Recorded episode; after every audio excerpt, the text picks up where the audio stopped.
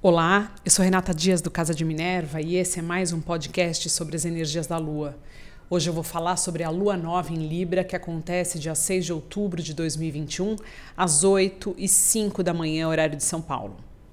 Sol e Lua juntos a 13 graus de Libra, Marte fazendo conjunção com esse encontro dos lumiares. Marte vai trazer uma necessidade maior de ação, uma aceleração, uma agressividade de alguma forma, um senso de uh, pressa, ansiedade, mas ao mesmo tempo vai trazer muita força de ação que a gente precisa aprender a usar.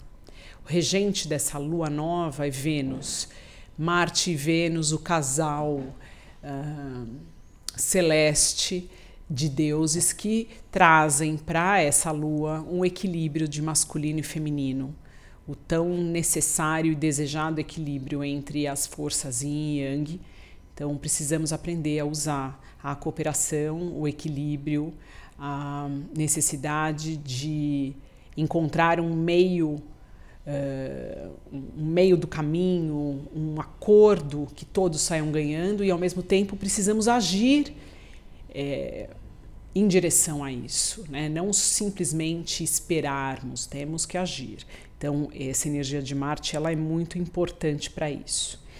Ao mesmo tempo, esse céu e esses três planetas que eu acabei de falar, né, Sol, Lua e Marte, eles fazem uma oposição a Quiron, que está em em, está a 10 graus de Ares. Então pode trazer um senso de insegurança, às vezes um não merecimento, não pertencimento, um achar que não é capaz de fazer algo, mas que precisa ser feito de qualquer forma. Então a ação pode trazer a cura desta dor que Kiron nos mostra, até porque Quiron em Ares, quem está regendo é Marte. Então, esses encontros no céu, eles são muito perfeitos de alguma forma. As energias se equilibram, elas pendem para um lado, mas que nos forçam a agir ou tomar algumas atitudes que são necessárias para o nosso caminhar. A casa onde você tem Libra, principalmente 13 graus de Libra, ela está sendo ativada. É importante uh, lembrar que Mercúrio está em retrogradação em Libra também, então ele vai estar por volta de 20 graus de Libra, mas voltando, ele está bem rápido, ele volta até 10 graus na retrogradação, até ele voltar né, a, ao seu movimento direto, que vai acontecer no final do mês de outubro, por volta do dia 18 ou 19. Esse mês de outubro é um mês também muito interessante é porque os planetas, ou alguns planetas muito importantes que estavam em retrogradação, voltam ao movimento natural. No dia 6, Plutão já volta a andar diretamente, então ali o período de reflexão em Capricórnio, né, esses 24 graus de Capricórnio que ele atingiu, ele para e ele retorna agora ao movimento natural, então 25, 26, 27, até caminhar ao final desse, dessa viagem por Capricórnio. Então, nesta vida não teremos mais Plutão a 24 graus. Então, interessante observar que os temas de Plutão nesse grau eles acabaram, ou pelo menos não se não se startarão novamente. Outros temas irão surgir. Nós já tivemos Capricórnio, já tivemos Plutão, desculpa, em, em outros graus de Capricórnio e agora esse esse movimento continua. Foi pedido aí algumas revisões nessa casa que você tem Capricórnio, então foi de 26 a 24. Então agora ele volta a andar e o movimento natural tende a avançar por essa energia. Dia, dia 10 de outubro, Saturno volta a andar também. Saturno, ele está fazendo a passagem por Aquário, então esse ano e o, ano, e o próximo ano é o período de Aquário. Ele está também até, esse, até o final desse ano fazendo um aspecto de idas e vindas, de quadratura com Urano que está em touro. Então, o último aspecto exato nós teremos dia 24 de dezembro. Então, esse embate entre o novo e o velho, o moderno e o antigo, a nossa necessidade de nos responsabilizarmos por um novo estilo de vida ou novos valores, será é, mais uma vez acionado no final do ano e começa agora de novo com esse movimento direto é, de Saturno. Então ele volta ali, o período de revisão dele e Aquário também vai ser ativado. E mais para o final do mês, dia 17, Júpiter também volta a andar diretamente em Aquário e aí ele vai no caminho direto até Peixes, onde ele muda no final do ano, que passa a vibrar nessa energia pisciana e se encontrar depois com Netuno, que já está aí há alguns anos.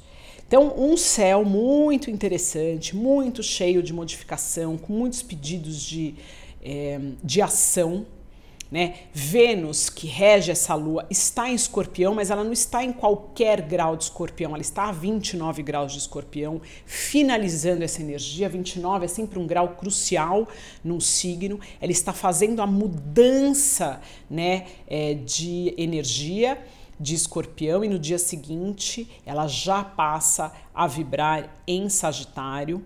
Então é importante também ouvir esse chamado de aprofundamento, de necessidade de nos entregarmos a algo maior, de olharmos as nossas feridas e nos recuperarmos, e logo em seguida um pedido novamente para a energia uh, de justiça. Sagitário também está muito conectado à justiça, assim como Libra, que tem a ver com equilíbrio e diplomacia, mas também ela pede a justiça, ela pede o ganha-ganha sempre. E Vênus passa logo em seguida a vibrar nessa energia sagitariana. É importante, novamente, a gente sempre observar, né, quais em que quais casas estão esses planetas, o que, que eles estão desencadeando, eles estão encontrando com planetas pessoais nossos, eles estão fazendo aspectos, isso tudo desencadeia uma série de ações ou necessidades e pedidos de ações que é muito importante a gente observar para que a gente consiga programar ou pelo menos nos prepararmos para a nossa vida. E não é fácil, não é simples.